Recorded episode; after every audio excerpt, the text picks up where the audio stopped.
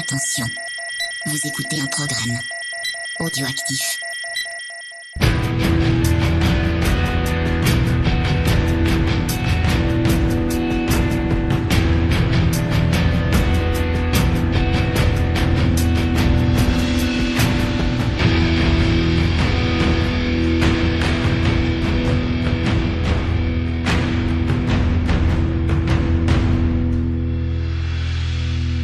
Camarades bourrinos, bonsoir et bienvenue pour ce nouvel épisode de Scoring. Alors on vous a laissé sur le dernier hein, dans une petite, une petite bataille comme ça, hein, entre Creepers et moi. Que j'ai gagné. Euh... bon, Ouais, bon, Ok. euh, il semblerait que tout le monde était à peu près d'accord pour dire que Vladimir Kosma a gagné. Vladimir Kasma a gagné, donc j'ai gagné. hein. Salaud.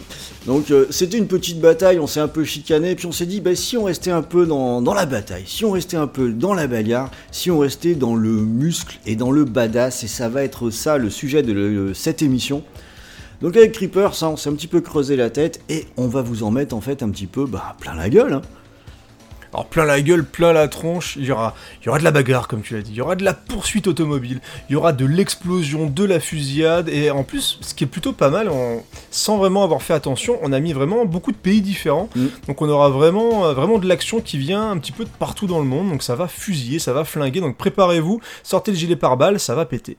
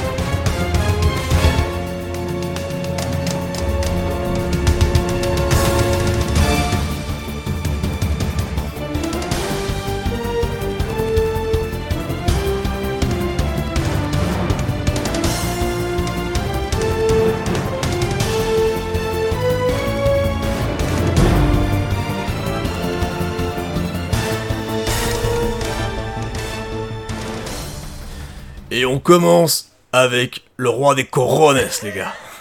Alors là, on enchaîne directement avec The Rock de fucking Michael Bay, le mec qui fait péter toutes les autoroutes dans ses Il films. faut au moins un hélicoptère qui pète. Ah, il faut un hélicoptère, il faut un petit peu d'orange, voilà, Mm. même beaucoup d'orange.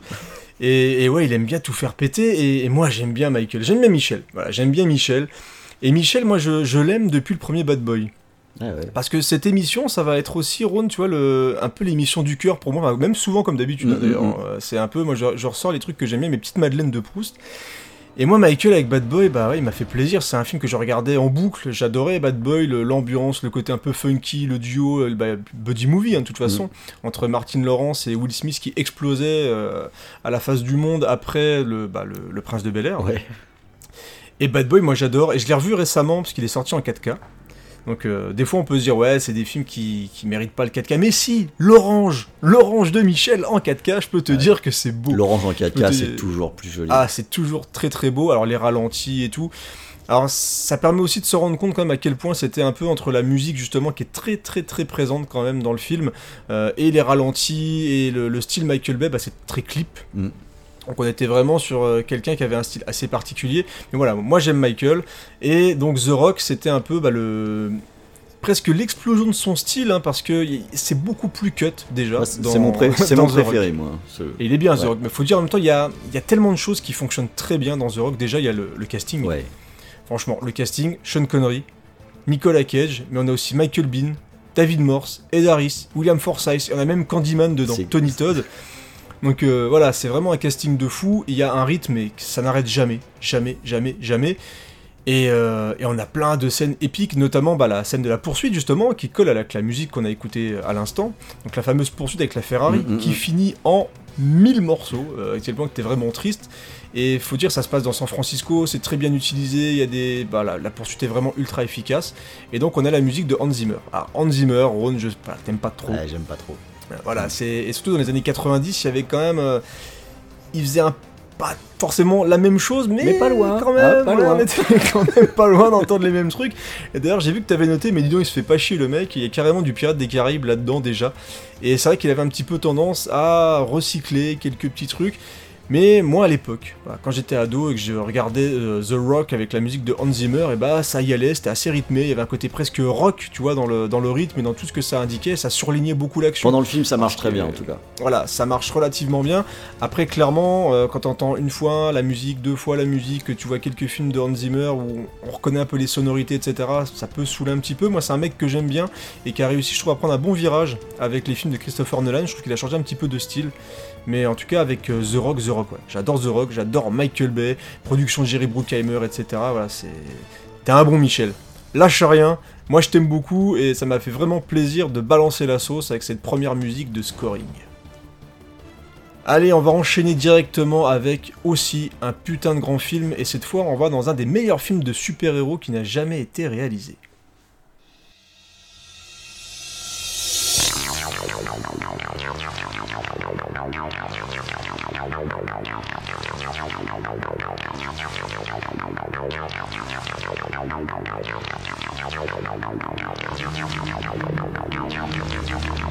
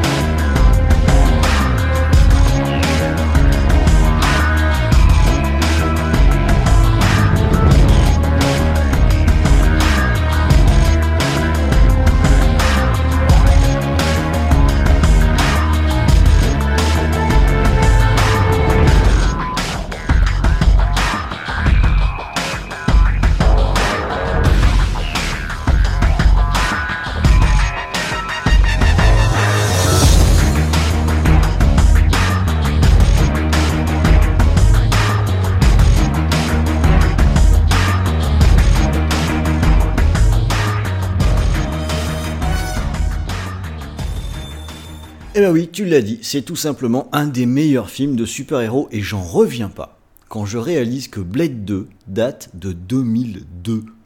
C'était il y a 17 ans et j'en reviens pas parce que je vois que le film de Guillermo del Toro eh ben, continue de mettre une bonne vieille branlée à à peu près ben, tout ce qui sort aujourd'hui en super-héros quoi. Oh la claque que j'ai pris au cinéma. Oh.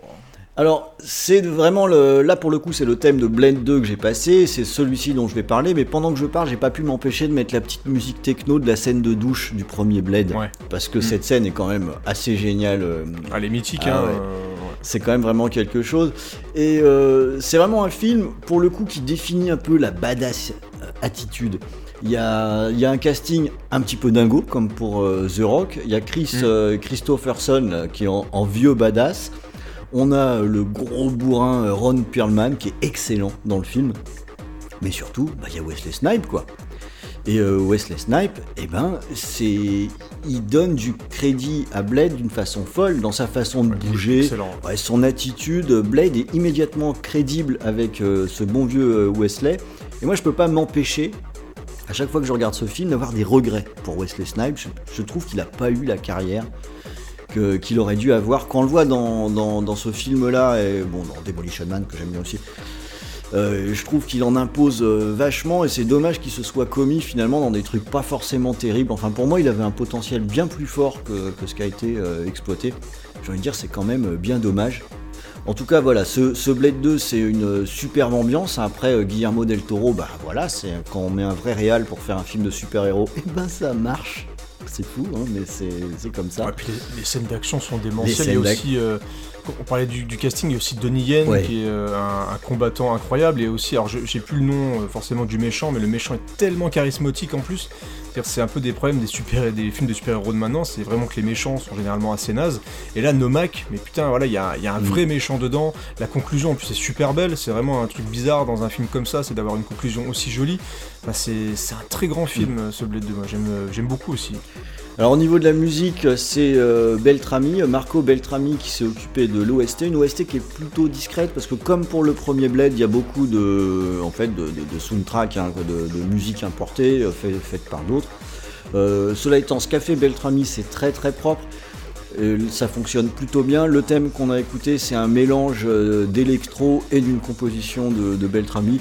Moi, je trouve que ça marche bien, que ce thème principal, il est vraiment hé- héroïque. Euh, il est héroïque euh, badass, pas l'héroïque qui regarde au loin avec le drapeau américain qui, flotte derrière. Non, plutôt celui qui regarde en haut de la colline alors que derrière lui, il y a son adversaire qui a été découpé en deux. C'est plutôt ça, Blade 2 quand même. Alors maintenant, on va rester dans les super-héros et on va aller faire un petit tour du côté de l'Inde. Et ouais.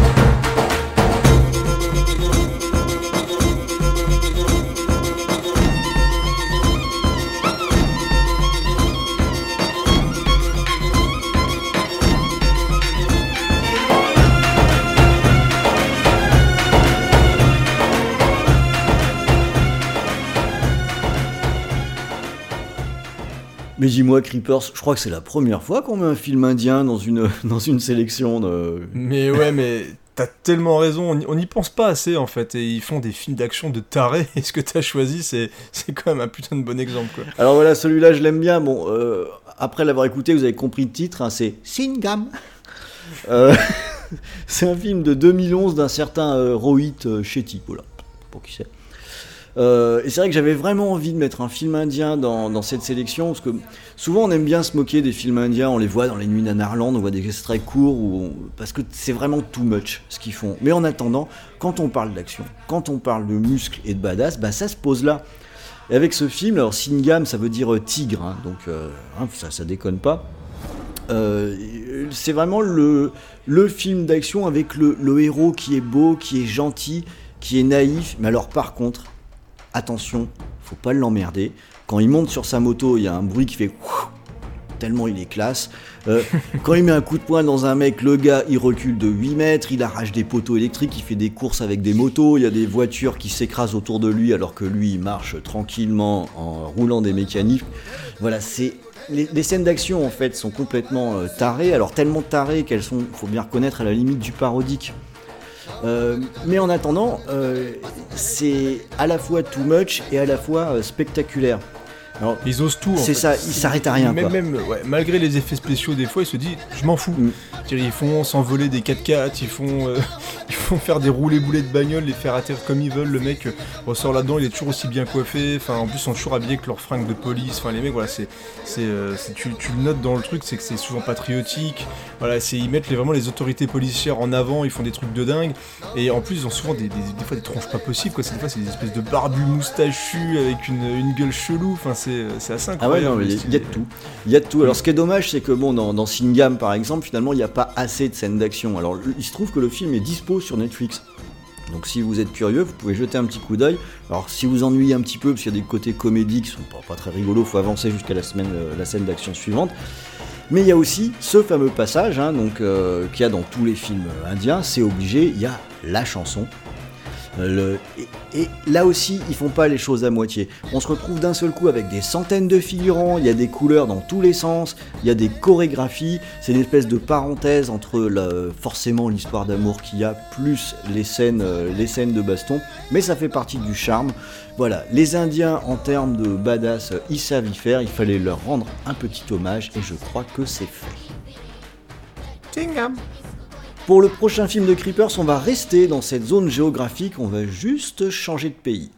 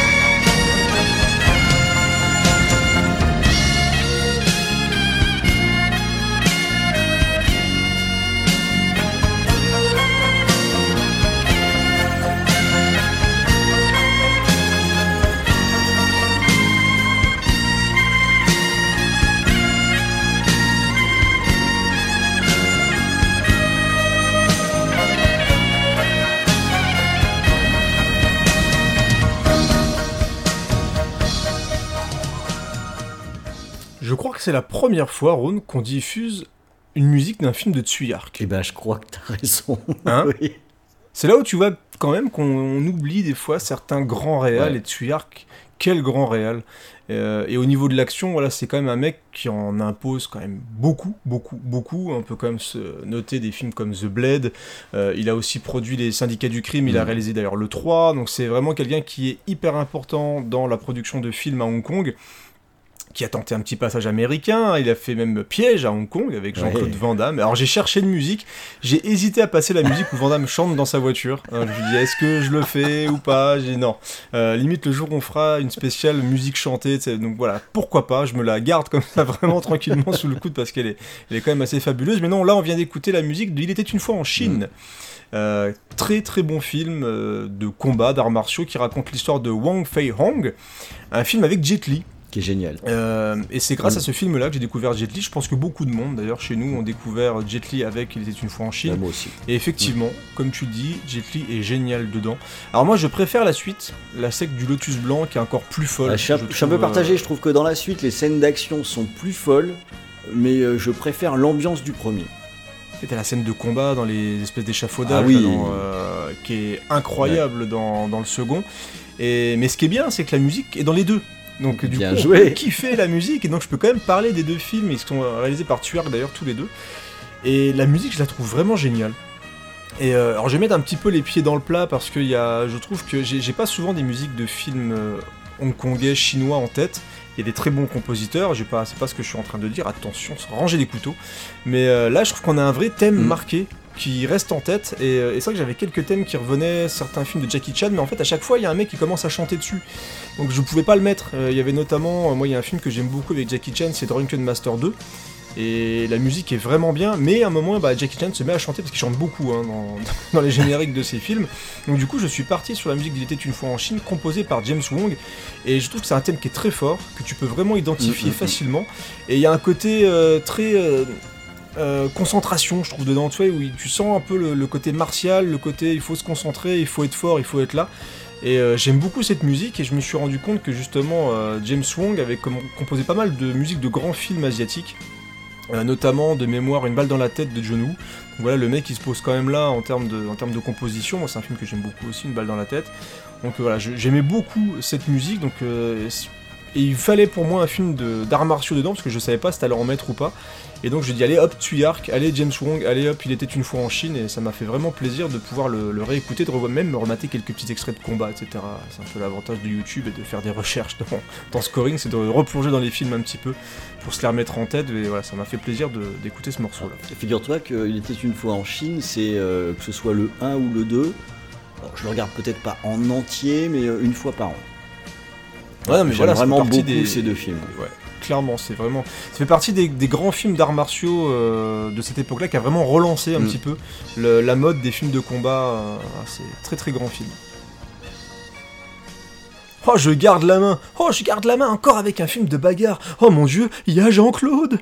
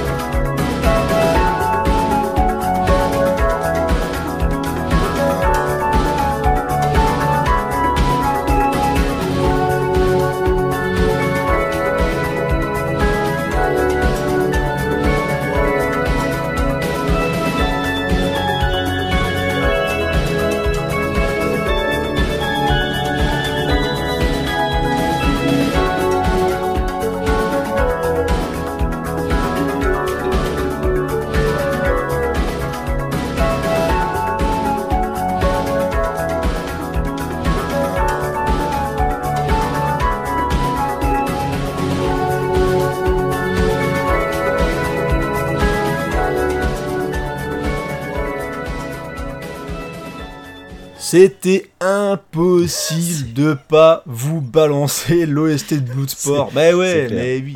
Mais c'est obligé, c'est le générique quand même de VHS et canapé, Bah les ouais. mecs.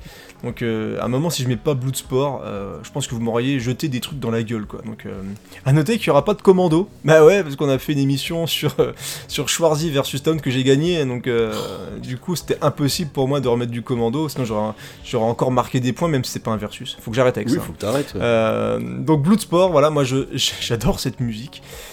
Elle fait partie vraiment des morceaux que, que je kiffe dans la carrière de Jean-Claude.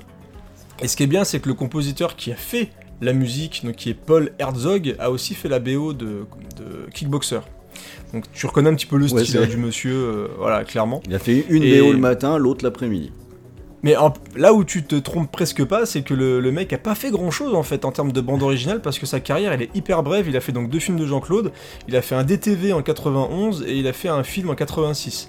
Et depuis, bah, il est prof d'anglais Ah d'accord. et, euh, et de musique. C'est dit allez, j'ai tout donné sur les films de Jean-Claude. Moi, je, voilà, j'arrête. hein. Ma carrière est foutue. Je vais, je vais apprendre aux gens à faire la même musique que moi. Ça va être fabuleux. Donc voilà, prof d'anglais et de musique. Il a tenté de refaire quelques petits trucs, mais voilà, c'est, c'est pas non plus exceptionnel. Et donc là, on a écouté la musique Triomphe. Ça, voilà, ça pose les bases, tu vois, la musique s'appelle Triomphe, et tu sens la montée en puissance, en fait, de Frank Dux, tu vois, dans le, dans le combat, c'était vraiment le, le, le petit suspense qui s'installe, puis au moment ça explose, parce que Frank Dux est en train de casser des gueules et tout, et il va devenir le meilleur, et, et il, va, il va gagner, quoi. Il va gagner, et euh, je trouve que c'est une musique qui est assez galvanisante, en fait.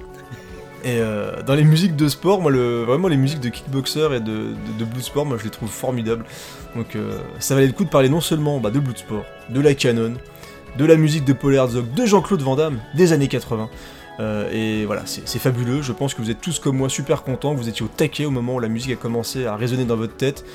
Donc je vais passer la parole à Ron, qui va cette fois nous parler d'un film encore de bagarre. Et ouais, mais un grand film de bagarre.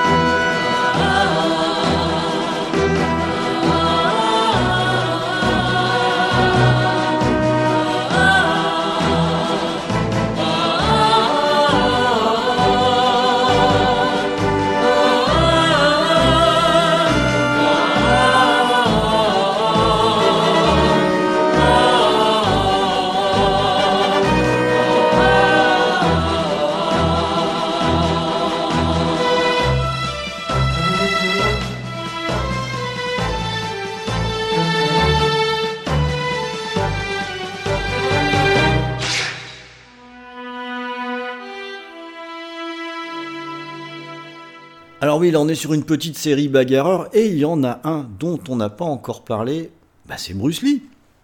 Mais ouais. Et c'est euh, La Fureur de vaincre euh, dont on vient euh, d'écouter le, le générique. C'est un film de 1972. Et c'est vrai qu'en préparant l'émission, je me suis dit, c'est quand même incroyable. On parle d'un d'un combattant qui a fait quatre films. C'était euh, dans les débuts des années 70. Et aujourd'hui, en 2019, on sait toujours qui est Bruce Lee. Pour dire comme il a marqué son époque avec finalement peu de présence, mais peu de présence en nombre de films, parce qu'en termes de présence à l'écran, ça, c'est quand même quelque chose. Je pense que n'importe qui qui a vu un film de Bruce Lee euh, quand il était un petit peu jeune, normalement, pendant deux heures après, il fait des ah, ah, ah et des trucs comme ça, en essayant vaguement de faire des mouvements devant la glace pour regarder si lui aussi il va tellement vite qu'on voit à peine le, le- le point. Deux, trois essais avec la jambe, puis après, en général, quand on s'est pété la gueule une ou deux fois, on se dit ok, ok, on n'est pas prêt. Alors, le... Quand on s'est fait caler ouais, euh, alors que je- par sa femme. C'est ça, ouais. quand, quand on se fait griller, en général, ça calme beaucoup. C'est encore pire qu'on veut faire un vague essai avec un bâton à Nunchaku, on casse un truc, enfin. T'essayes de le faire tourner en rond le bâton qui arrive jamais quoi. Lui c'est du vécu. hein. Donc, euh, oui, non, mais attends, faut quand même être honnête, hein. on, peut, on peut se parler vrai maintenant, euh, chers, chers auditeurs. On se connaît, hein. on, on a tous fait ça, d'accord Euh, Je pense. On a tous de tourner le bâton. Hein, et, et ceux qui ont des frères comme moi j'avais, c'est encore pire parce qu'on on peut s'y mettre à deux, à faire les cons comme ça, trouver ça très drôle et à se faire très mal, bien entendu. Donc c'est complètement, euh, c'est complètement absurde. Alors c'est celui-ci que j'ai pris euh, notamment parce qu'il y a une scène que j'aime vraiment beaucoup dans La Fureur du Vaincre. Donc, C'est, donc c'est une histoire où il va affronter euh, une école japonaise rivale. Vous savez, c'est méchant japonais. Bah bien sûr. Hein, et il y a cette scène assez incroyable où Bruce Lee affronte tous les élèves en même temps de, l'école rivale. Et c'est le moment où il va, à un moment donné, il va se mettre au sol et il sort son nunchaku et il leur tape dans les tibias comme un malade. Euh, voilà, d'ailleurs, ça, ça a été bien repris par Quentin Tarantino dans, dans Kill Bill. Oui, avec un sabre. Avec un sabre cette fois. Euh, mais voilà, j'aime vraiment beaucoup les scènes de combat dans, dans ce film. Et j'aime bien aussi euh, son générique. C'est même ce qui a fait pencher la balance euh, vers celui-ci. Je trouve que le générique, il fait un petit peu western. Alors, il est, Tout à fait. il, il est en deux versions. hein. On a la version que je vous ai diffusée, puis celle que je passe pendant que je parle, qui est la version cantonaise, qui a un rythme légèrement euh, différent. Mais sinon, c'est c'est- c'est le même. Et je trouve que ce, ce ton un petit peu western fonctionne euh, su- super bien et retranscrit très bien du coup le mec euh, seul contre tous. Et en fait, euh, bah voilà, c'est ce qui passe. hein. De toute façon, Bruce Lee, il n'y a pas besoin d'être 36. Il vient, il fait 2-3 cris de chat, Ah, ah oh. et c'est et c'est réglé. Est-ce que tu as vu le remake? Euh, non, j'ai pas vu le remake, mais. Il est très très bon. C'est vrai? C'est Fist of Legend avec euh, Jet Li. Eh ben non, je l'ai pas vu C'est un, film de, Ouais. c'est un film de Gordon Chan. Bah écoute, si tu n'as jamais vu euh, ce remake-là, je t'invite à le regarder. Il est très très bon et ça fait partie justement des films d'arts martiaux où il n'y a, pas tout ce qui est système de câbles. Tu sais, ils ont voulu faire quelque chose d'un petit peu plus Mhm. brut, bah, un petit peu comme Bruce Lee en fait. Et t'as notamment la, la fameuse scène de baston contre, contre les, les- les élèves où il est tout seul contre tout le monde. Et je trouve vraiment que, que le film est vraiment très très bon. Donc si vous ne l'avez jamais vu non plus, camarades auditeurs, donc Fist of Legend de Gordon Chan avec Jet Li, je vous le conseille. Allez, c'est noté. Pour la suite, on va rester dans la bagarre, mais cette fois-ci sur Mega Drive.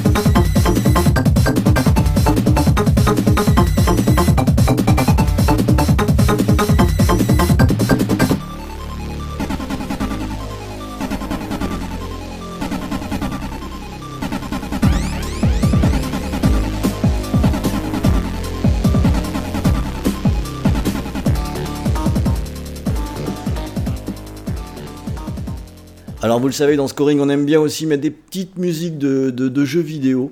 Et là, donc, j'ai vu la porte s'entrouvrir et je me suis engouffré pour parler d'un des jeux de mon cœur. hein, c'est euh, Streets of Rage 2. Je suis réveillé la nuit du Putain, Street of Ah, Rage c'est ça, moi, quand on a défini le sujet, en numéro 1 sur ma feuille, c'était écrit Streets of Rage 2. Euh, Il y a. Il y a quelques temps avec Creepers, on faisait une émission hein, sur- plus sur les musiques de jeux vidéo à la Beatsbox et j'en ai passé du Streets of Rage parce que la moindre occasion j'en mets et là je me suis dit mais encore une occasion c'est quand même C'était un peu ton Vladimir Kosma c'est mon du jeu vidéo. il y, a- il y a un peu de ça, ouais. Et euh, voilà, mais je trouve que ça marche toujours aussi bien. Alors, pour ceux qui n'ont pas trop l'habitude de- des jeux vidéo, parce que les autres le connaissent forcément, bah, c'est un peu le beat'em up euh, ultime. C'est euh, le, le jeu qui peut se jouer à deux. On va se coltiner une ribambelle de punk, euh, des ennemis qui sont énormes, il y a des ninjas. Il y a des euh, dominatrices en cuir avec des fouets, il y a des chiens, il y a des motos. Enfin bref, on est dans une espèce de synthèse de tout ce qu'il pouvait y avoir dans les, dans les séries B euh, des années 80, quoi, à peu près. Tout à fait. Et, et c'est ultra efficace, le gameplay est très bon, donc euh, ça fait un jeu aux petits oignons qui est resté dans les souvenirs de beaucoup. Et son autre gros atout, et c'est ce qui lui vaut sa présence euh, aujourd'hui, bah, c'est son OST qui est absolument formidable. C'est, elle a été composée par euh, Yuzo Kochiro, Appelé Dieu aussi. hein. on pourrait, Ah ouais. parce que euh, d'ailleurs je crois que t'as le vinyle hein, de, Oui, oui, j'ai le vinyle du, du 1 et du Voilà. 2. Et, mais la, la- la- la musique du 2 est tellement fabuleuse, mais elle est parfaite. Vraiment, de la première à la dernière piste, c'est juste parfait. Alors là, du coup, euh, celle que je vous ai passée, c'est une musique qui vient du combat de fin. Et j'adore ce morceau parce que je trouve qu'il met une pression de dingo.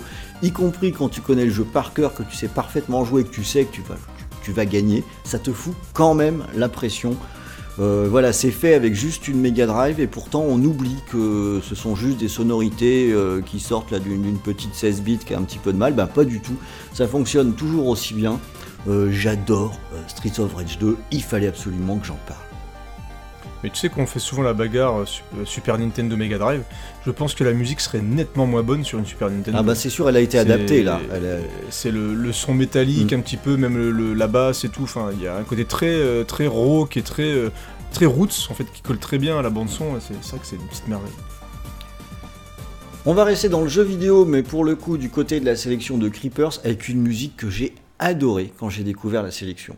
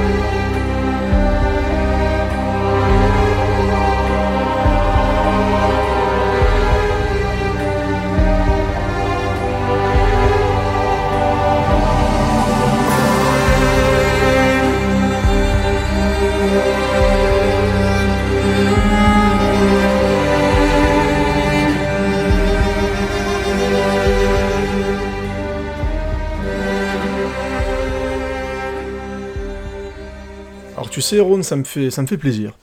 Ça me fait plaisir parce que grâce à cette émission, je vais pouvoir enfin, parce que ça fait partie des jeux que je n'arrivais jamais à sortir quand on faisait des émissions un petit peu de. Je trouvais ça trop simple ou trop évident, mais à un moment je dis allez, j'y Trop vais. évident parce que les, les OST sont toutes bonnes. Max Payne. Mm. Max Payne, donc là c'est la musique de Max Payne 2. Je trouve ce thème parfait. Superbe. Je, je trouve qu'il est absolument magnifique et en plus, ça fait partie des thèmes qui te définissent carrément un personnage en fait et un univers.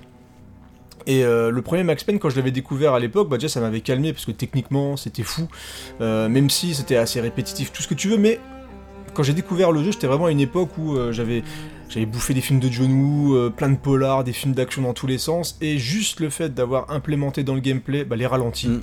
bah ça change absolument tout. Le fait de plonger sur les côtés, en avant, en arrière, au ralenti, avec des, des boulettes qui te passent à travers et tout, enfin c'était c'est vraiment fabuleux. Et il y avait un- vraiment une ambiance polar noire avec aussi des phases de BD qui te racontent l'histoire, avec les, les dialogues racontés. Vraiment, ça collait parfaitement au type de euh, vraiment le polar noir très sombre, très violent. On avait la famille qui se faisait tuer dans des cinématiques et tout. Enfin, c'était vraiment très très bien foutu. Et le 2 mettait la barre encore plus Ah haut. Et, le, et je trouve que ce thème, très triste, très sombre, euh, très angoissant, très oppressant, mais vraiment il y a surtout la tristesse en fait qui nage, qui surnage en fait au niveau de ce thème-là. Il y a vraiment la tristesse et la déprime de Max Payne euh, là-dedans. Et euh, avec les, tout ce qui est cordes, etc., l'ambiance un petit peu, même, un- on- même une espèce de basse qui représente des bruitages Mm, de mm, cœur, mm, des battements de cœur et tout. Et je trouve l'OST au global très très bonne, mais vraiment le thème, ça fait partie des thèmes de jeux vidéo vraiment qui restent et qui pourraient être parfaitement utilisés dans un film, hein, ça ouais. c'est clair. Et c'est vraiment une OST que j'aime beaucoup, mais alors ce thème il me file les poils. Alors tu l'as noté Mm. dans le truc, elle me fout les poils celle-là, et clairement c'est c'est pas quelque chose qui transpire la joie de vivre, sur le, le, le jeu ne transpire pas du tout la joie de vivre. Mais euh, voilà, c'est un, un petit chef-d'œuvre pour moi ce, ce thème-là, et donc ça me fait plaisir de pouvoir vous le mettre parce que niveau action, bah, Max Payne clairement c'est que ça, que ça, que Mm. ça, que ça tout le temps. Et c'était vraiment le, le panard de devoir gérer justement dans les, euh, dans les gunfights ses ralentis, ses, ses antidépresseurs pour récupérer euh, de l'énergie, etc. Enfin voilà, c'est un, un jeu que j'ai vraiment surkiffé. Enfin moi j'adore Max Payne 1, 2, 3. Voilà. Je sais que le 3 a divisé un petit peu, mais moi J'aime j'adore. beaucoup aussi. Donc Ouais. euh, voilà, très très très grosse licence qui me manque. Voilà, s'il vous plaît, refaites un Max Payne, annoncez quelque chose. Mais voilà, c'est une trilogie que j'aime beaucoup, j'aime beaucoup le personnage et ce qu'ils en ont fait. Donc euh, je vous conseille de de- d'y jouer, de regarder et aussi d'écouter. Du coup. Mais pas le film, hein, s'il vous plaît. Ouais, c'est voilà. vous- non, non, non, pas le pas le film avec Mark Wahlberg. Allez, on va aller vers un film qui cartonne, une licence qui surcartonne, avec un Keanu Reeves euh, bah, qui est revenu en forme, très grande forme.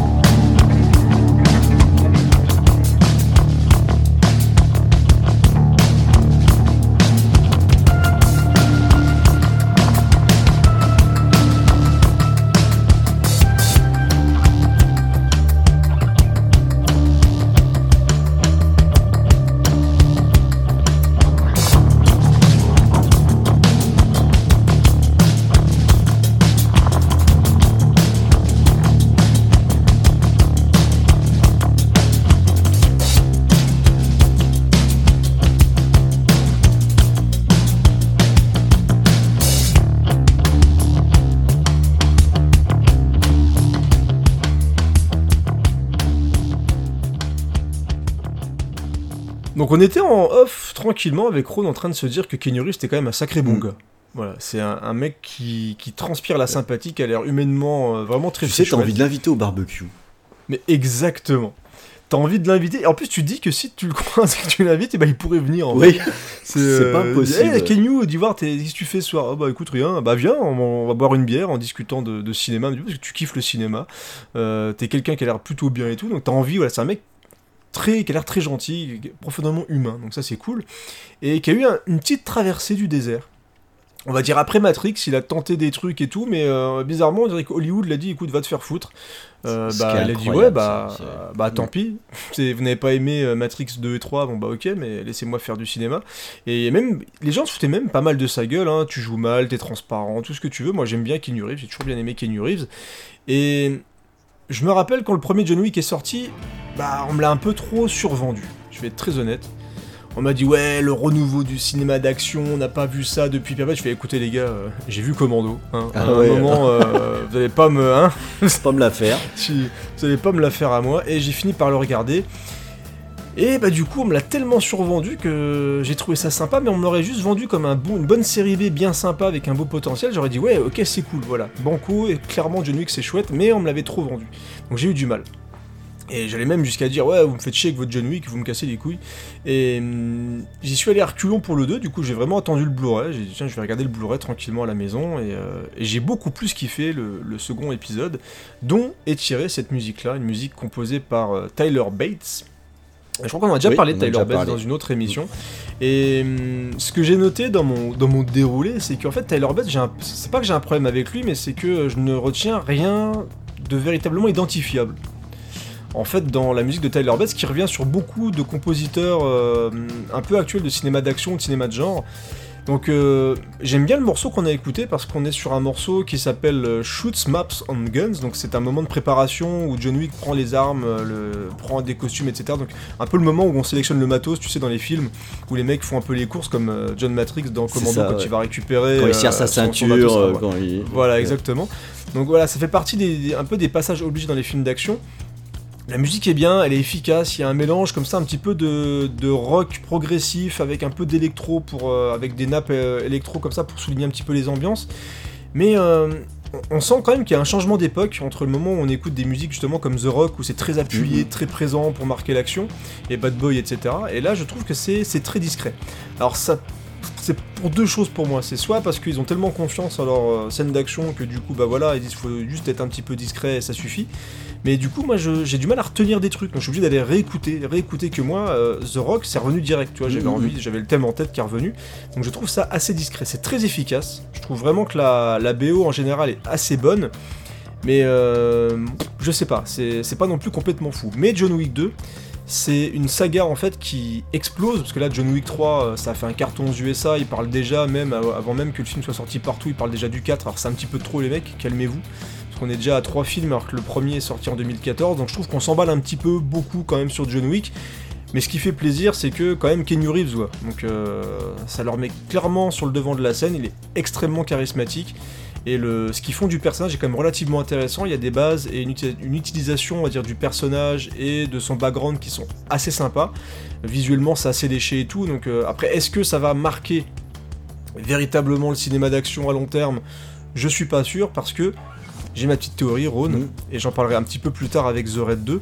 bah, c'est que euh, bah, The- je trouve que The Red a un petit peu influencé John Wick. Enfin voilà, il y a, Il y a une filiation, choses, un petit euh, peu. voilà, il y a une filiation un petit peu dans le ce renouvellement du cinéma d'action qui est assez salutaire, je trouve, parce qu'on n'avait pas grand chose au cinéma ces derniers temps. Donc voilà, en tout cas, la musique de John Wick 2, on l'a écoutée, elle est plutôt sympathique, elle est pas renversante, mais euh, en tout cas, j'aime beaucoup le film, qui est rempli de scènes d'action beaucoup mieux branlées et moins répétitives, je trouve, que le premier. Je vais peut-être me faire des ennemis, mais voilà, c'est comme ça. Allez, on passe à la partie série, et généralement, c'est Rhône qui s'y colle avec une série qui est absolument mortelle.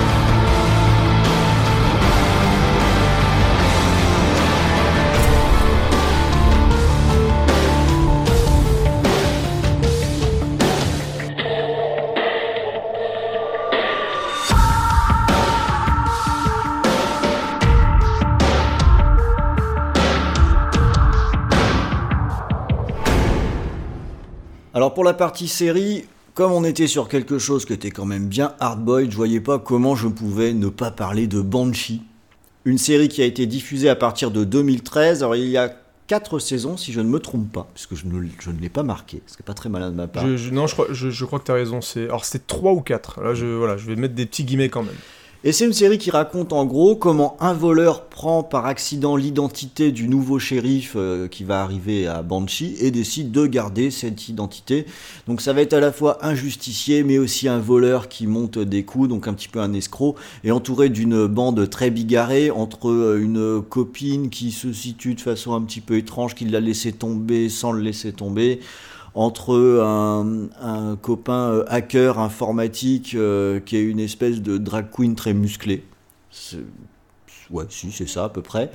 Oui, c'est ça. Euh, et en fait, Banshee, c'est comme une espèce de, de série B hardboiled, mais quand je dis hardboiled, c'est sérieusement hardboiled, mais en plein d'épisodes.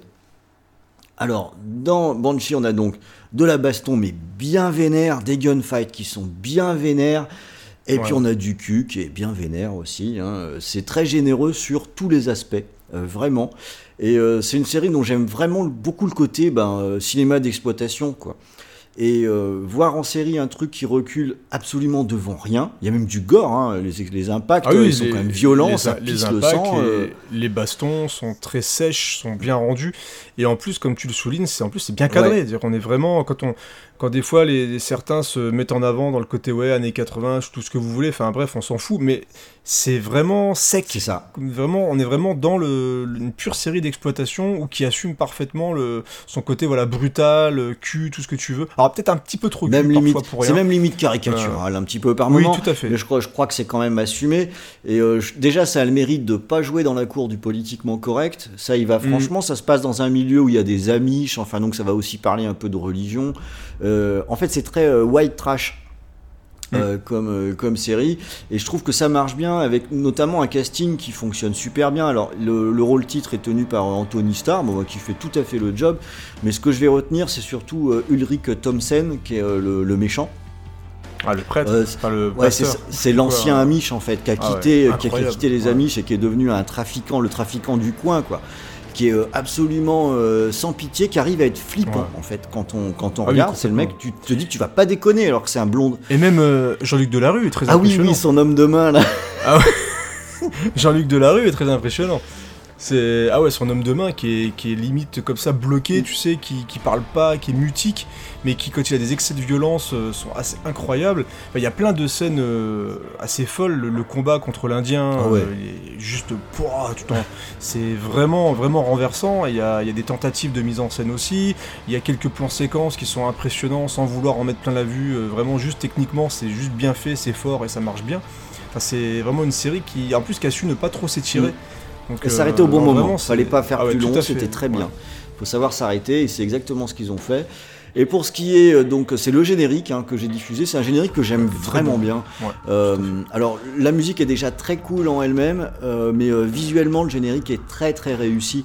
Ouais, le montage Ouais, est chouette, si vous avez la curiosité, allez jeter un petit coup d'œil. Vous allez sur YouTube, vous mettez générique Banshee. Et euh, si vous connaissez pas la série, vous verrez au moins que le générique est très bon et ça peut vous donner envie de regarder euh, le, la série. Moi, je trouve que ça vaut le coup. Voilà, j'avais envie d'en parler. Euh, je trouve que ça avait tout à fait sa place dans le sujet du jour. Tu me l'as piqué, parce que moi je, je serais allé vers là aussi. hein, donc, euh. Allez, pour la suite, cette fois, je vais aller du côté du Vigilante original.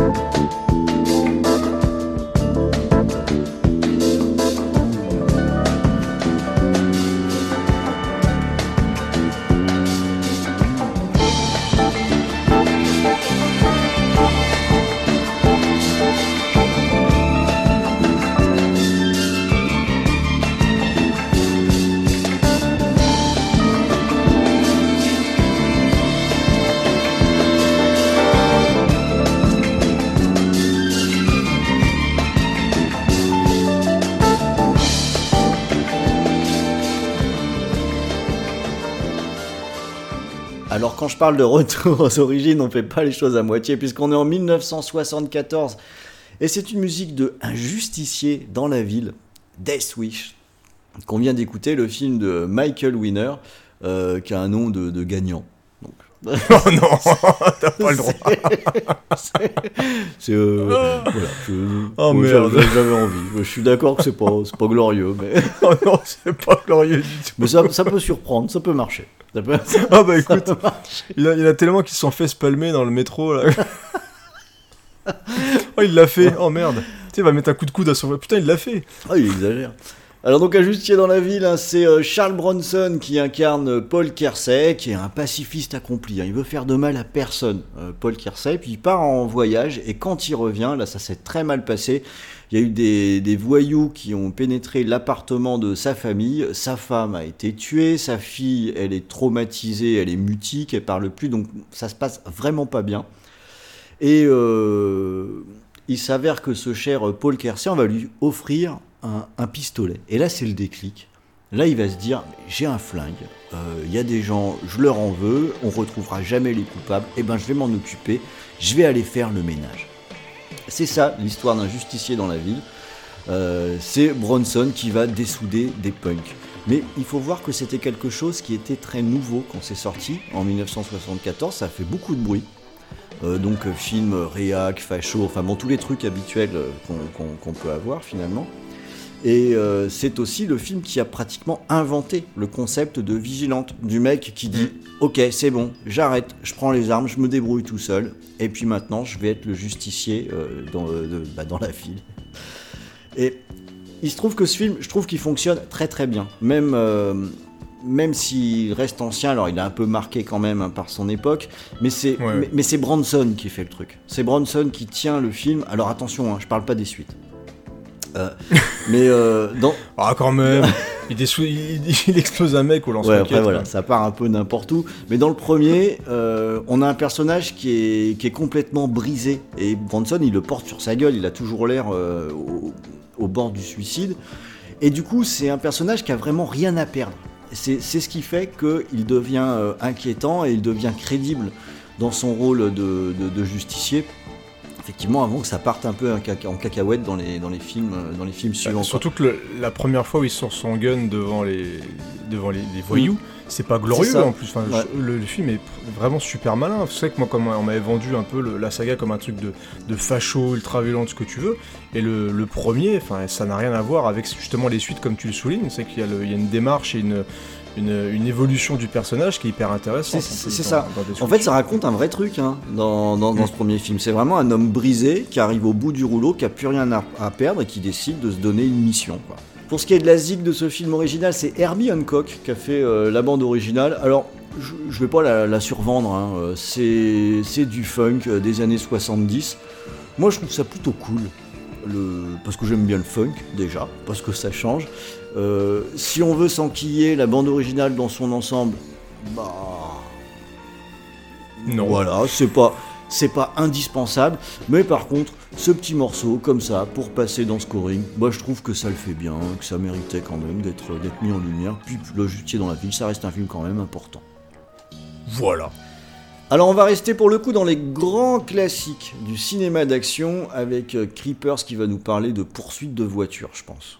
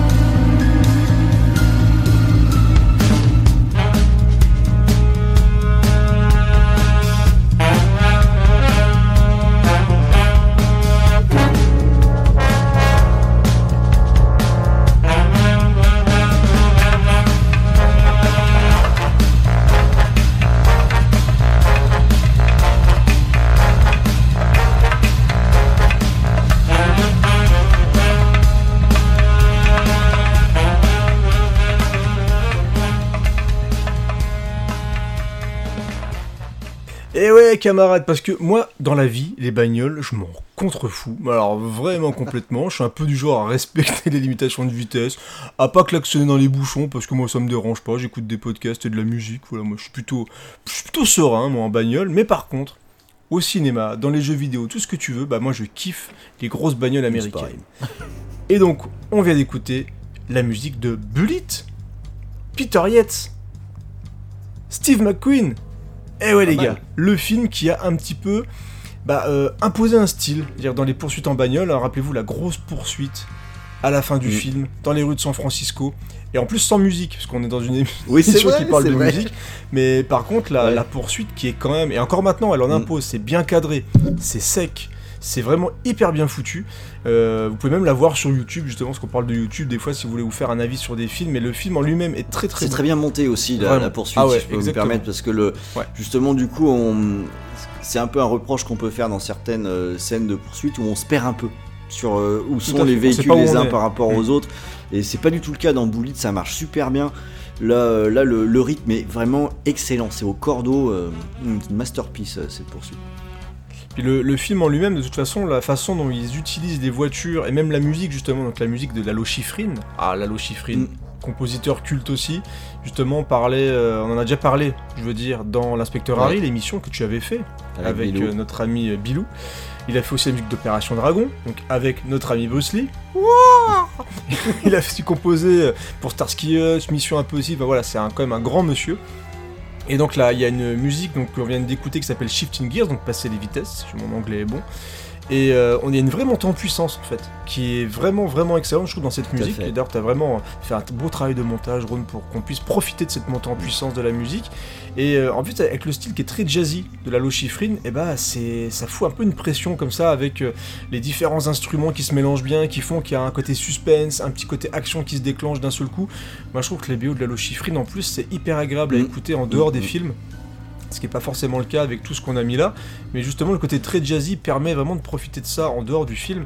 Mais euh, Bullet, si vous ne l'avez jamais vu, vraiment, même là en 2019, ça fait partie des vraiment des grands films à regarder et qui je trouve n'ont vraiment pas perdu parce qu'en plus les bagnoles elles ont toujours de la gueule, ils font toujours un bruit mais incroyable. Donc, Et Steve euh, McQueen a toujours la classe, hein. ah ouais, Steve McQueen a toujours la classe. Là, on peut même dire la putain de la classe. putain de classe. ouais. On- on a le droit d'être un petit peu vulgaire euh, dans, dans ces cas-là. Mais en plus, donc, à noter aussi, avant de passer à l'autre film, que le film a tellement marqué les esprits qu'en 2007, il a carrément été choisi pour être conservé dans la bibliothèque du Congrès américain parce que justement, il avait imposé un style dans la poursuite, euh, l'esthétique, etc. Donc, c'est vraiment un film qui est très important dans le cinéma américain, Bullet. Et on peut le trouver en Blu-ray, en DVD assez facilement, donc faites-vous plaisir, euh, ça vaut le coup d'œil. On reste dans la poursuite, mais cette fois on change de bagnole et on va dans un gros bus.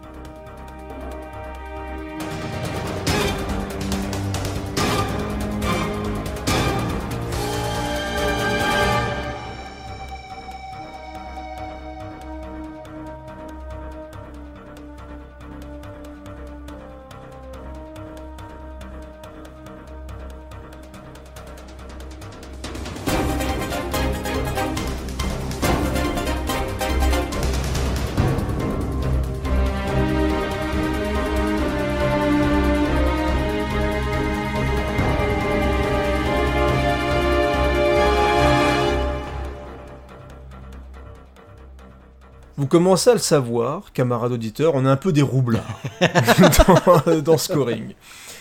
Et donc, on a écouté la musique de Speed. Vous l'avez reconnu, vous aimez Speed. Et ce qui est bien, c'est que ça va raccrocher les wagons avec ma toute première musique, parce que je vous ai parlé du premier Bad Boys. Et ouais, parce que la musique du premier Bad Boys était composée par Mark Mancina, qui est donc le compositeur de Speed. Oh, c'est fou qu'est-ce quand que je suis fort. Eh, je suis très On très appelle ça fort. faire une oui. cosma.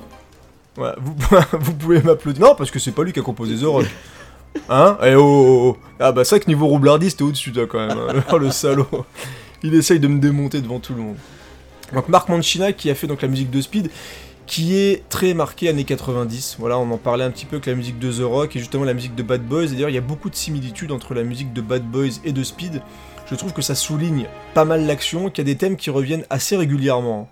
Euh, c'est vraiment des thèmes qui reviennent, reviennent de, de manière assez variée. Voilà, vous avez le, le thème principal, il y avait le thème qui revient dans les séquences d'action, il y a le thème qui revient mais en version un petit peu plus triste pour les séquences un peu d'émotion.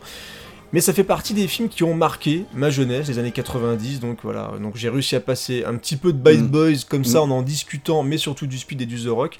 Mais parce que c'est des films en plus que j'aime beaucoup. Et c'est vrai que tu le disais, euh, Ron Speed, c'est un film qui je trouve il Ouais, est plutôt bien. Mm. Avec notre ami Kenny Reeves en plus. Qui avait. euh, C'est presque une spéciale finalement. Enfin non, il n'y a que deux. Bon, il y en a que deux, deux, j'ai pas fait mon Cosma. hein. Si on devait replacer Cosma, voilà, je pense que t'es à un niveau quand même clairement au-dessus. Et je trouve que Speed garde euh, une véritable efficacité, euh, chose que Yann Debond, qui est le réal du film, n'arrivera pas à répéter Mais c'est clair, c'est ça voilà. qui est un petit peu fou. Le sp- speed, t'as exactement dit ce que je pensais, c'est-à-dire l'efficacité, mais où est-ce qu'il l'a mis après? Mais je pense que c'est au niveau du C'est le peut-être montage est c'est ça, c'est peut-être euh, de c'est peut-être le montage qui, qui dynamise l'ensemble, mais euh, on retrouvera pas ça par la suite. hein. Parce qu'il y, a des- il y a vraiment des bonnes choses hein, dans Speed et justement la musique souligne souvent le côté très pressant en, fait de ce qui se passe à l'écran parce que le bus, pour ceux qui ne connaissent pas euh, Speed, le bus ne doit pas descendre entre euh, en dessous de je sais plus combien de miles à l'heure, je crois que c'est Pas 80, 70. ouais, ça doit faire donc Euh, du 120 km/h. Voilà, et donc il y a des scènes assez improbables, mais qui fonctionnent, où le, le bus est sur deux roues, mais il faut se mettre tous d'un côté pour le faire redescendre. Il y a une scène où le bus saute d'un pont. Euh, on sait pas comment il s'envole d'un coup. C'est-à-dire que le, le- tu vois le plan, le bus, il, Ouais. se- ouais, il jump, il appuie sur un bouton et hop, il, il fait un petit bond, mais, mais on y croit quand même. Et en plus, on a donc le, au niveau du casting, donc il y a Kenny Reeves, on a Sandra Bullock, et on a aussi notre ami, euh, j'allais dire Dustin Hoffman, ce qui n'a absolument euh, rien à voir, Denis Hopper Ouais, ouais, qui est très Voilà. bien. qui est très très bien, qui faisait un petit peu les méchants de service à un certain moment de sa carrière, mais qui est euh, qui fait assez le dingo pour que ça fonctionne aussi. Donc voilà, Speed, c'est une valeur sûre des années 90, c'est un film culte pour beaucoup, et je pense que la musique, dès qu'elle a commencé euh, dans, dans Scoring, elle est revenue dans votre tête, et vous aviez les images de ce fameux bus fou qui percute un petit peu tout et n'importe quoi pour essayer de rester au-dessus des 80 miles à l'heure. Allez, on va passer à un film qui est très important dans mon petit cœur, d'actionneur. 89, double gun dans les mains, et une musique que moi aussi j'avais sélectionnée.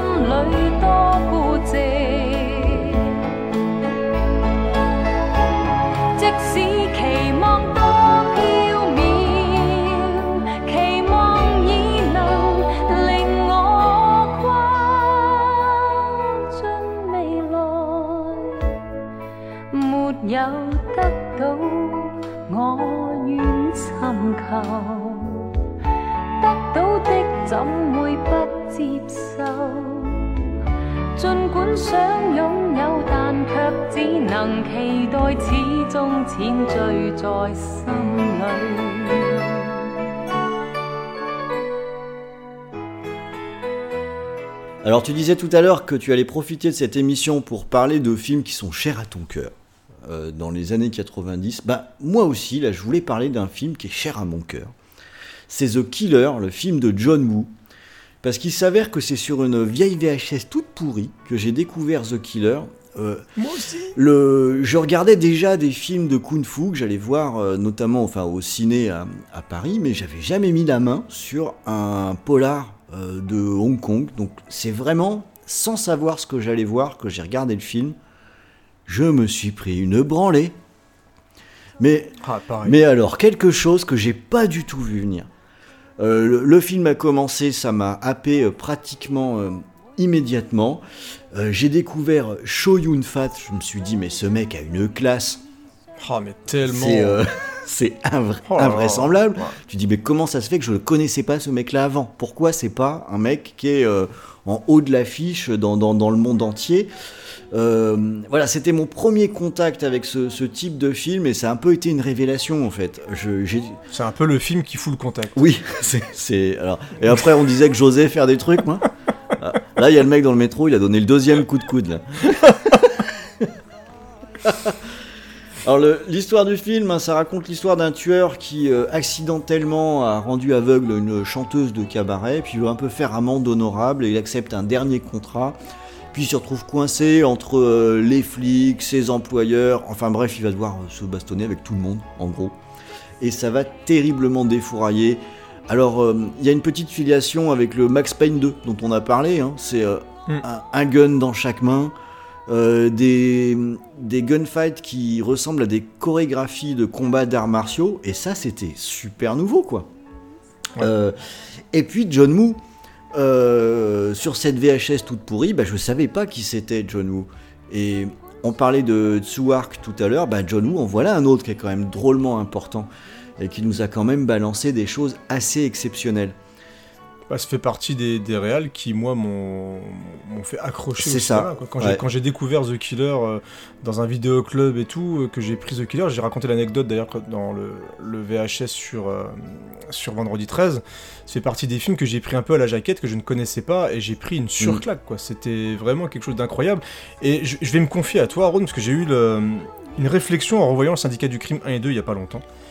Ce qui me manque actuellement dans le cinéma d'action, c'est le premier degré que pouvait proposer John Ouais. Woo en fait.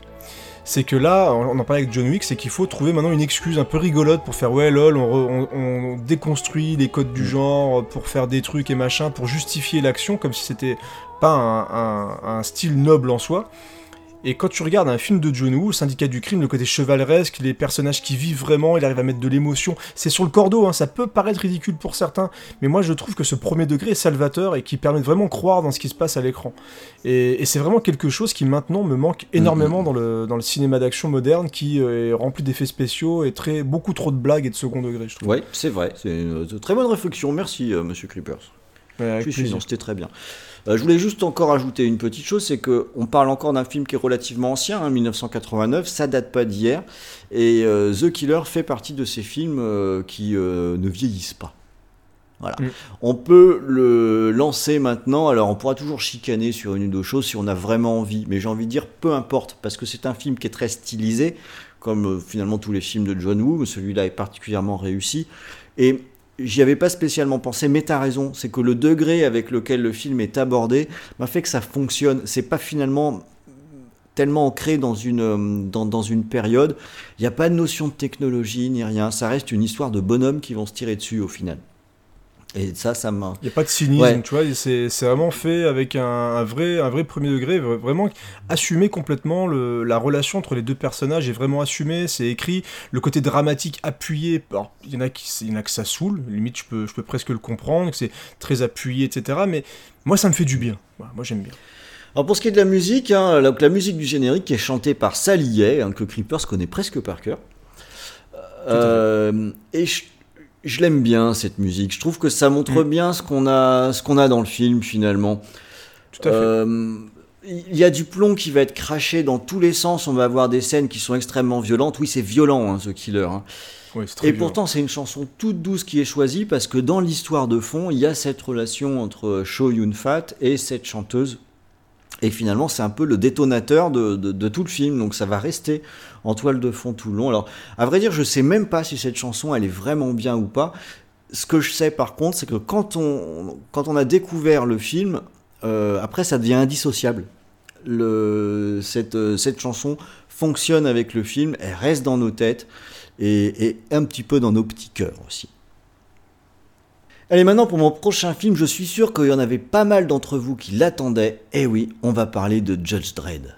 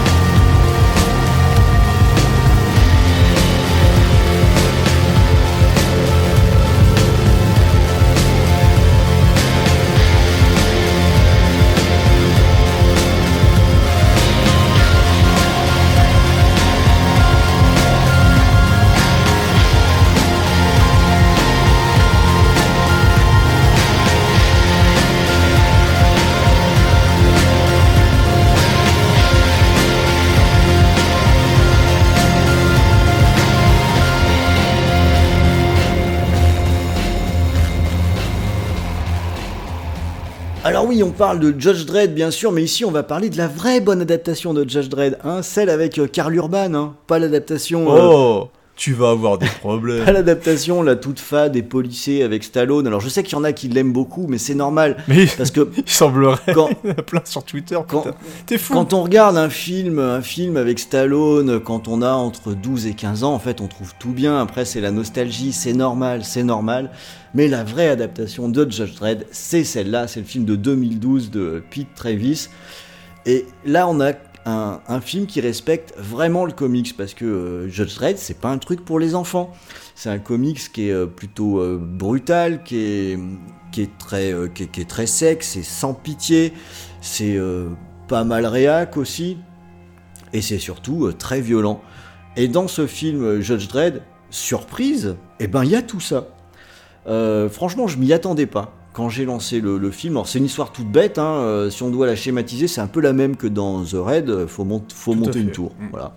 Et il se trouve que ça fonctionne super bien dans Judge Dredd parce qu'un des trucs qui est, euh, dont on parle tout le temps dans les bandes dessinées, c'est les batailles entre les tours qui se font face. Donc euh, c'est exactement l'adaptation. Ça fonctionne très bien. Et c'est un film qui propose de l'action, de l'action non-stop. Je dis même action comme les Américains. Tu vois. Ah ouais, Ah ouais, là, ça, ça y est, été lancé. Beaucoup d'action. On a un Judge Dredd qui est euh, sans pitié, qui a son super flingue, qui désingue à tout va, qui est impressionnant. Euh, voilà, moi je trouve que ça marche euh, super bien. Il s'avère que c'est sorti à peu près en même temps que The Raid. Je sais pas si tu te souviens de ça. Si, si, ouais, il y a eu beaucoup de Alors voilà, sur il y a eu beaucoup de comparaisons, mais à la fois j'ai envie de dire quand on compare deux films d'action qui sont tous les deux de très grande qualité, alors pas forcément pour les mêmes raisons, mais, mais euh, c'est plutôt un bon point. Et euh, pour ce qui est de la bande originale, euh, elle a été composée par euh, Paul Leonard Morgan, et donc c'est très électrique, hein, la, la limite techno. Alors je vous cache pas que si vous voulez l'écouter en entier, il faut quand même aimer la techno, hein, sinon Ouais, il y a quelques pistes qui arrivent à s'écouter, notamment c'est ce que t'as passé, je trouve que ça passe plutôt bien, mais euh, alors elle est très bien dans le film, et c'est vrai que j'ai essayé de l'écouter en entier. Ça, voilà, c'est un peu compliqué. hein, c'est un peu compliqué. Euh, oui, celle que j'ai diffusée, en fait, elle va très bien. C'est sur le thème de, de, de Dread et elle marche euh, très très bien. Mais en dehors du film, OST un peu difficile à écouter. C'est euh, un truc qu'on peut retrouver avec les morceaux qui sont un peu techno, c'est que pendant une projection euh, sur, un- sur une scène d'action, souvent ça marche plutôt bien. Mm. Euh, à l'écoute, c'est un peu plus difficile. Alors je parlais de The Raid tout à l'heure, et ben comme quoi, hein, il est pas mal foutu ce conducteur euh, pour ton prochain film.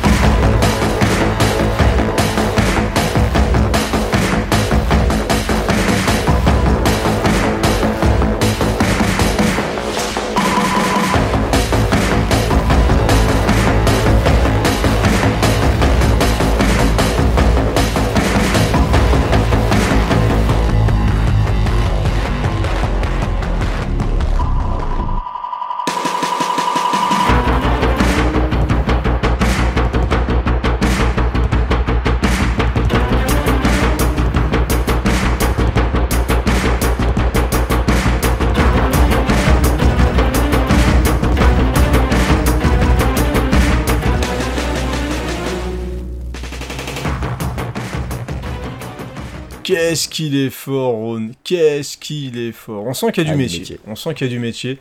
On parle de The Raid, on parle de Judge Dredd, ça rime et tout, c'est quand même super bien. Et donc on arrive maintenant à The Raid 2. Yes, on a écouté la musique Motor Chase. Alors The Raid 2, j'ai un rapport assez particulier avec ce film parce que j'aime beaucoup le premier. Mm. Euh, ça a été une vraie surprise, je trouve, et pour moi, c'est un peu le film qui a un petit peu relancé, je trouve, justement, le, le cinéma d'action un peu brut de décoffrage. À l'époque, ça avait été Hong Bak qui avait fait ce petit Ouais. choc-là. Il a fallu que d'autres personnes d'un autre pays qu'on ignorait complètement euh, débarquent avec un film qui secoue un petit peu. Donc c'est un, c'est un film indonésien, si je dis pas de bêtises. Et du coup, il y en a plein, plein, plein, plein des films indonésiens, et notamment sur Netflix qui débarquent. Et euh, j'ai vu Maria, par exemple, hier soir, que- qui est très très mal joué. Alors vraiment Ouais, très tout n'est pas du même niveau. hein. Mais euh, voilà, c'est pas du même niveau, mais il y, a- il y a une volonté de faire des, des séquences d'action vraiment brutales et, euh, et bien filmées. Parce que The Red, ce qui avait calmé un peu tout le monde, c'est qu'on avait effectivement une montée de tour, comme dans un jeu Mm. vidéo, c'est un vrai beat'em all, hein, le Ah, complètement, The Red, 100%, The Red là. 1. Mais sauvage, et les, les chorégraphies étaient impressionnantes, c'était sec, c'était sanglant, c'était bien foutu. Et The Red 2, ils se sont dit, on va faire du plus, plus, plus, plus, plus, plus, plus, plus, plus, plus, plus, plus, plus. Ça dure 2h30 les gars quoi, enfin euh, calmez-vous, c'est serrer un petit peu tout ça, ça veut raconter une histoire très sérieuse et tout. Alors moi je l'ai dit tout à l'heure, j'ai rien contre les films sérieux, justement au contraire je suis très content de voir des films d'action qui débarquent, qui sont très glauques. Il y a un film Netflix qui s'appelle euh, The Night Comes For Us aussi, qui est ultra violent avec des bastons ultra sauvages et tout, qui est un petit peu plus concentré, que j'aime beaucoup aussi. Ouais, Mais là ils, sont ils sont allés un, peu trop, un, un peu, peu trop, pour moi, ça manque de respiration. Mais Ouais, c'est ouais, puis il est très sau- beaucoup trop Mm. sauvage. À un moment, la baston de fin est même ridicule presque quand il commence à se couper un peu dans tous les sens. euh, voilà, c'est c'est dommage qu'ils aient pas respecté l'équilibre au point de vouloir faire trop violent. Mais euh, le film, je trouvais quand même plutôt plutôt bien torché et, euh, et très bien filmé. Mais The Red 2, voilà, il y avait trop, trop, trop, trop. Mais par contre, au niveau de l'action, bah quand même quoi. Euh, J'ai envie de dire quand même parce qu'il y a des séquences très variées, des poursuites en bagnole, des poursuites en moto. Il y a une baston monumentale dans la boue, euh, dans On une comprend prison. rien d'ailleurs au bout d'un moment. euh, Ils sont tous ouais, pleins de boue, voilà. tu sais, tu sais Ouais, pas ils sont qui tous tape plein de sur boue, qui. tu, ouais, tu sais plus qui est qui, la caméra va un peu dans tous les sens. Mais ce qui est très bien avec ce film-là, encore une fois, c'est que le mec, euh, au niveau technique, voilà, tu sens qu'ils ont eu du budget. Donc il y a des plans qui sont absolument magnifiques. Et au niveau de l'action, c'est quand même souvent ultra lisible. Il y a des plans assez fous, notamment la caméra qui passe d'une voiture à l'autre et tout. C'est en plus tout fait vraiment avec des, vraies techniques de mise en scène qui sont pas en image de synthèse, tout ce que tu veux. Donc ça reste vraiment fait en plateau, ce qui est quand même assez admirable, je trouve. Donc moi, c'est un film que j'aime bien, mais qui est assez déséquilibré au niveau du rythme. Moi, je, préfère, je largement le premier. Je dois dire le, Ouais, le, ouais. le 2, j'ai l'impression que le film a du mal à échapper au syndrome du collage de scènes spectaculaires. C'est ça. Bah, après, ils essaient de raconter une histoire qui part dans tous Ouais. les sens. Il, man- manque un lien en fait, et du coup c'est difficile de s'engager dans le film. Et le, le truc c'est que l'action c'est certes palpitant, mais quand elle est soit pas assez justifiée, euh, soit pas assez étalée, au bout d'un moment il y a une lassitude qui se quel que soit le spectacle à l'écran. C'est un petit peu ça que j'ai avec The Raid 2, alors que dans, dans le premier il y avait cette notion de montée en puissance qui pour moi était beaucoup mieux gérée. Euh, Bah, qui était mieux géré parce qu'en plus tu restais avec un personnage et pas avec 12, 12 000 C'est ça. c'est-à-dire que là il y a trop il y a Mm. trop de personnages ils ont voulu faire genre le parrain avec la baston enfin c'est c'est un peu compliqué comme tu le soulignes très bien ça fait partie des choses quand même qui des fois s'oublient un peu c'est qu'il faut un enjeu quand t'as envie exactement. de regarder une scène d'action et qu'il faut justifier d'un point A à un point B pourquoi ils se bastonnent, pourquoi ils s'entretuent tous, vraiment qu'ils s'égorgent ou ce que tu veux, à un moment bah, tu finis par regarder ça, pas avec un ennui poli, Un mais en rigolant, tu ouais. vois, ah, c'est pas mal, euh, ouais, c'est bien filmé, il y a une bonne scène d'action, c'est cool, mais quand il manque un lien, voilà, c'est un petit peu, un petit peu dommage. En tout cas, concernant la musique, c'est composé par euh, Joseph Trapanese, euh, un mec qui est assez talentueux, qui a 34 ans. Euh, J'étais assez étonné de voir l'âge de, de ce monsieur. C'est quelqu'un qui a commencé à bosser avec les Daft Punk sur Tron Legacy, qui était une, une Mm. BO qui était assez remarquable, je trouve, si on aime le style en tout cas. Ils ont aussi aidé M83 sur Oblivion, qui est un film assez mal aimé, Que mais plutôt euh, cool. moi j'aime ouais, Ouais. bien, je trouve ça très très beau. Et donc après, il a enchaîné avec The Red, avec Mike Shinoda, qui est l'un des membres de Linkin Park. qui fait donc pas mal de choses à côté le monsieur et, et je trouve que dans ce deuxième opus bah, on dit pas opus d'ailleurs, parce que ah, si opus c'est un album, du coup ça passe que c'est de la musique, donc j'arrive à raccrocher les wagons quand même. Euh, donc ce deuxième euh, bande originale, ben, il, arrive vraiment à s'approprier le truc et à apporter des, un rythme très rapide, notamment sur cette séquence-là qui s'appelle donc Motor Chase. Je trouve ça bien foutu, il y a une belle intensité, et sur le global, sur le film, il, fait, vraiment une partition qui est très propre et très bien tenue, avec beaucoup de variété, je trouve, au niveau des, au niveau des compositions. Donc euh, voilà, moi j'aime beaucoup la, la BO de The Red 2 qui se trouve assez facilement sur Spotify. Donc si vous voulez vous faire plaisir et jeter un œil, euh, il y a vraiment des choses très très chouettes qui sortent de cet album-là. Allez, je garde la parole avec mon dernier film, un film très marquant, et d'ailleurs on va retourner chez John Woo.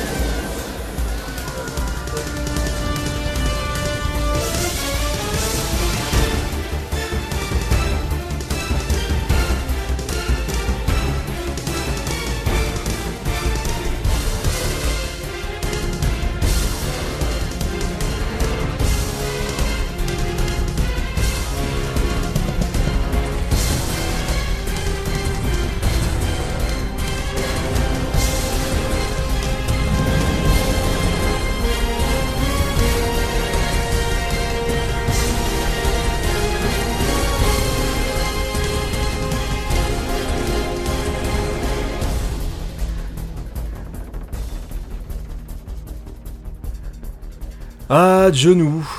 Et non, je ne vous ai pas parlé de Chasse à l'homme avec Jean-Claude Van Damme, mais j'ai cherché quand même, et c'était pas aussi bien que la musique de Volteface. Donc désolé Jean-Claude, t'as déjà eu ta chance tout à l'heure, donc euh, ne fais pas la gueule. hein. Euh, mais en tout cas, voilà, Chasse à l'homme, c'est toujours très bien regardé. Regardez Chasse à l'homme, c'est cool. Et donc on a écouté Volteface, qui est pour beaucoup et pour moi le meilleur film américain de John. Clairement. C'est un film qui part quand même sur un pitch qui est insensé. C'est improbable. C'est parce que t'as quand même deux mecs de la corpu- d'une corpu- d'une corpulence complètement différente qui ont juste la tête qui change. Mais, euh, mais ça passe. C'est-à-dire, tu vas dormir avec un mec qui n'a rien à voir physiquement, mais c'est pas grave, ça passe. euh, voilà. C'est. Ah, le- pénis, c'est différent, c'est cool. euh, je- bah, bref, on, on s'en fout. Mais ça fait partie des, petits, des films de SF où il y a des petites pétouilles quand même au niveau de l'intrigue. Mais on n'y bon, pense pas. ça. voilà, on n'y pense pas parce que tout simplement John Woo livre un film euh, ultra spectaculaire. Parce que Nicolas Cage et John Travolta sont impeccables. Franchement, ça marche, mais du Ouais. feu de Ça a Dieu. été inventé Donc- pour Nicolas Cage, un truc comme ça. Ah ouais, il est peut parfait, en faire des tétracaisses et ça marche parce que ça va avec son personnage. Il est génial. Il est parfait dedans, il est, il est vraiment, vraiment génial. Castor Troy, Mm. franchement, c'est juste, euh, En juste plus, la il s'appelle classe. Castor, franchement. Et oui, il s'appelle Castor, quoi. Castor Troy. Mais puis il a des doubles guns en Mm. or, il y a des ralentis, il y a des scènes d'action de dingue. Euh, dès la scène, séquence d'ouverture dans l'espèce de hangar à, à avion, ça Mm. pète dans tous les sens. Enfin, voilà, c'est bourré de scènes d'action spectaculaires, les acteurs sont au top. Et donc on a une musique de John Powell. Pareil, très, je trouve, marqué années 90, donc du coup avec un thème qui revient assez régulièrement. Donc euh, qui revient beaucoup dans le film, mais ça fait partie, je trouve, du charme de ce grand film d'action des années 90. Voilà, c'est vraiment la musique de John Powell. Euh, moi, dès que je l'entends, bah, je, je l'écoute avec un grand plaisir. Vraiment, c'est une excellente composition, je trouve, d'un bout à l'autre. Donc j'ai choisi ce, ce morceau-là parce que bah, il est assez emblématique, je trouve, de Volteface. Il y a plusieurs variations euh, dans ce thème-là que j'aime beaucoup. Donc j'espère que ça vous a fait plaisir d'écouter une musique de Volteface. Regardez Volteface.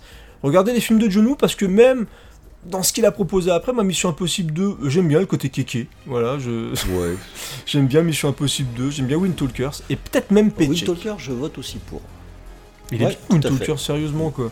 C'est, il s'est fait chier dessus à, à l'époque de la sortie. Moi, je trouve que c'est un film de guerre qui est quand même relativement Ouais, bien ça tenu. tient bien quand même. hein. Mm. Et, et Paycheck qui est très moche, par contre, c'est peut-être le film le plus moche de John Woo, c'est un peu dommage.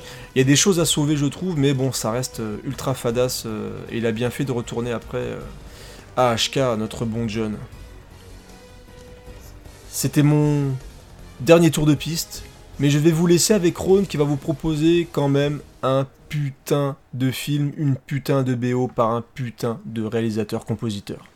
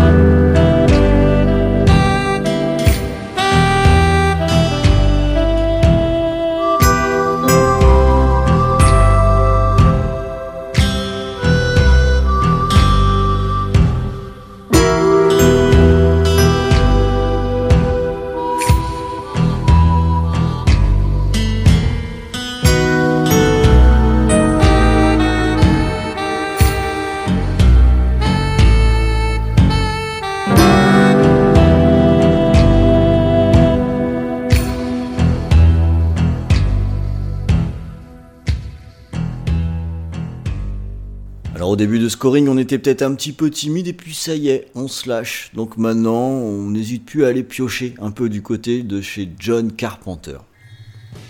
Et là, je trouve que ça s'y prêtait tellement. euh, puisque c'est la musique de Invasion Los Angeles euh, qu'on vient d'écouter. Alors il se trouve que c'est un de mes films préférés, et ce qui est très pratique avec John Carpenter, c'est que je peux dire ça pour à peu près tous ses films. Ça, c'est Donc au clair. moins comme ça c'est pratique, on est sûr de de pas se tromper. Et euh, moi c'est un film avec euh, lequel j'ai beaucoup euh, beaucoup d'affect parce que j'étais allé le voir au cinéma, j'attendais le nouveau Carpenter, donc euh, religieusement j'y étais j'y suis allé. Ça a été une claque quand je l'ai vu au cinéma. J'ai trouvé ça génial. J'ai trouvé qu'il y avait plein d'idées. Euh, j'ai trouvé que c'était culotté. J'ai trouvé que ça fonctionnait vraiment très bien. Mais je me rappelle très bien aussi qu'à l'époque où c'est sorti, quand je suis allé voir le film et que, en ressortant de la salle, je disais bah moi j'ai trouvé ça vraiment bien. euh, Carpenter est en grande forme. Bah on se moquait un peu du film. On trouvait que c'était Ouais. quand même un peu bas de gamme, que c'était pas super. Je me souviens que la première fois que ça a été diffusé à la télé, bah, le lendemain, euh, ça ricanait beaucoup sur Invasion Los Angeles. Et franchement, j'ai jamais compris ça. Mais ce que j'observe juste, c'est que le temps fait son office, et finalement, ce qui ressort, c'est que Invasion Los Angeles en ressort grandi. Puis le mec, il est à Cannes maintenant. Et voilà. Les gens qui se sont foutus de sa gueule à l'époque, euh, bah maintenant il est à Cannes. Ça, ça ricanait, alors ça sent peut-être Ouais. un peu la, la, la récup. Hein, Ça, euh, ça rit Cannes. Bon, L'émission, on ose tout. non. Euh, Mais euh, bon, c'est des films qui vieillissent quand même très très bien. Alors, le, on est sur un message qui est finalement très simple, ça parle de consommation, hein, euh, mais c'est tellement percutant. Et c'est Mais oui, c'est les choses les plus simples des fois qui fonctionnent. hein. et c'est surtout tellement d'actualité. Encore aujourd'hui, un film de 88, peut-être même que ça n'a jamais été autant d'actualité. Euh, L'histoire, le pitch de base, ça, ça confine au génie, c'est les trucs simples qui fonctionnent. C'est John Nada, rien que le nom veut tout dire, hein, qui par hasard trouve une paire de lunettes de soleil et qui en les mettant découvre qu'en fait nous sommes infiltrés par des aliens, et qu'il y a des affiches partout qui nous disent de nous reproduire et de consommer. Et voilà, ça s'arrête là. C'est ça l'histoire. C'est John Nada qui va prendre les armes et qui va décider finalement pratiquement à lui tout seul de mener, euh, la révolution. Et ça marche pour des tas de raisons. Et une des raisons, c'est Roddy Piper. Euh, alors Roddy Piper, c'est un, alors j'allais dire c'est un acteur que j'aime beaucoup. Non, il y a que dans ce film-là où en tant qu'acteur je l'aime beaucoup. Mais c'était aussi un catcheur. Et alors je suis pas un grand spécialiste de catch, mais je regardais quand même du catch régulièrement et j'aimais beaucoup ce qu'il faisait euh, sur le ring. Il était plein d'intensité. Et dans ce film, euh, alors pour la petite histoire, oui voilà, je voulais raconter ça. Pour la petite histoire, il s'avère que John Carpenter s'est décidé à embaucher Roddy Piper en regardant un show de catch parce qu'il aimait ça le catch. Il était dans une salle, il a vu Roddy Piper, il adorait Roddy Piper, il a dit c'est lui qu'il me faudra pour le film. Et il avait raison. Parce qu'on a Roddy Piper qui, quelque part, a l'air un peu fatigué. Fatigué de la vie, fatigué de- d'enchaîner les petits boulots, fatigué d'avoir du mal à, vivre correctement, fatigué d'être mal considéré. On sent aussi un peu de résignation chez lui. Euh, il est prêt à tout accepter, il a ses outils, prend n'importe quel boulot de merde, il va prendre parce que c'est ça la vie. Et, euh, et puis voilà, il met ses lunettes et d'un seul coup, c'est c'est trop. C'est trop pour lui. Et là, d'un seul coup, de quelqu'un de complètement résigné, il devient quelqu'un de tellement déterminé. Et j'ai envie de dire que ça aussi, ça résonne un petit peu avec notre actualité récente. Finalement, John Carpenter est un petit peu visionnaire par bien des aspects. Enfin, c'est pas la première fois qu'on s'en rend compte.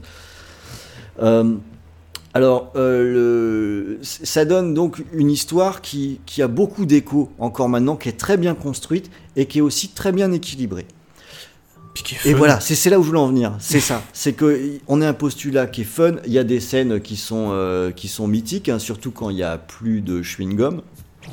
Ouais, quoi, qui a été repris, mais dans plein de trucs en plus, quoi. C'est vraiment rentré dans la, la culture ciné, les, les répliques dans, dans Duke Nukem, etc. Enfin voilà, c'est c'est un film qui euh, s'est fait, un- comme beaucoup de films de Carpenter, qui a été ignoré complètement, mais qui a complètement, euh, qui est complètement rentré dans la pop culture, au point que ce qui est ridicule, c'est qu'il y a même des espèces de casquettes ou t-shirts qui reprennent. euh, qui reprennent la typographie, Oui. tu sais, qu'il y a dans Ouais. les panneaux, etc., pour vendre des casquettes et des t-shirts. Donc, tu vois, à quel point, des fois, on vend des trucs sans comprendre ce qu'on vend. Mais euh, c'est un film qui a énormément marqué, trop tard, comme d'habitude, mais euh, c'est un film très important. hein. Et Je voudrais m'arrêter sur une petite scène en particulier, moi, qui m'a que, que j'ai adoré dans ce film et qui m'a beaucoup marqué. C'est la scène de baston d'anthologie entre Roddy Piper et euh, Case David, qui est très bon aussi dans le film. Ouais, ouais. Et euh, c'est vraiment un passage que j'adore. quoi. C'est une scène de baston qui dure euh, trois plombes. ça n'en finit pas. Et, c'est longue. euh, c'est vraiment une baston de catch dans, dans, dans, dans une rue. Ils s'envoient dans les bagnoles. Il y a même des fois des limites, ils ont conscience eux-mêmes qu'ils abusent avec ce qu'ils font. Et le postulat de cette baston, c'est Roddy Piper qui dit à, à Keith David Mets ses lunettes. Et l'autre dit Non, je mettrai pas les lunettes. Ouais, il, refuse, il y en a un qui refuse de ça, voir et l'autre qui veut, exactement. lui, ouais. Et je trouve que cette scène est, est vraiment super. Et on retrouve ensuite les deux mecs à côté. Alors ils ont des bleus, ils ont la gueule de, de, de, de Traviole. Mais voilà, j'aime vraiment beaucoup ce passage. Et enfin, pour euh, terminer, on va parler un petit peu de la musique quand même. Elle est signée comme d'habitude par John Carpenter, qui s'est associé pour l'occasion avec euh, Alan Howarth. Alors c'est une musique qu'on va entendre en fond hein, pendant tout le film, comme d'habitude chez Carpenter. hein, Il y a quelques thèmes qu'on qu'on entend sur toute la durée du film. Et, ça marche tellement bien aussi. C'est une espèce de balade. On est, on est tranquille. On a. euh, alors, au début, ça s'entend un peu comme une balade. Et au fur et à mesure que le film avance, je trouve que ce thème donne plutôt l'impression que John Nada, John Nada est de plus en plus sûr de lui. Qu'il est un peu imperturbable, qu'il avance, quoi qu'il arrive. Il a un objectif qui est déterminé. Et il va y arriver, d'autant plus quand il n'y a plus de chewing-gum. C'est beau. Eh ben Creepers, je crois que ça y est. On a fait, euh, Bah. on les a mis les mandales. hein. On les avait promis, on, les a mis. et des belles mandales, quoi. J'espère que vous êtes bien au fond de votre siège, mais complètement écrasé par ce déchaînement d'action qu'on vous a donné.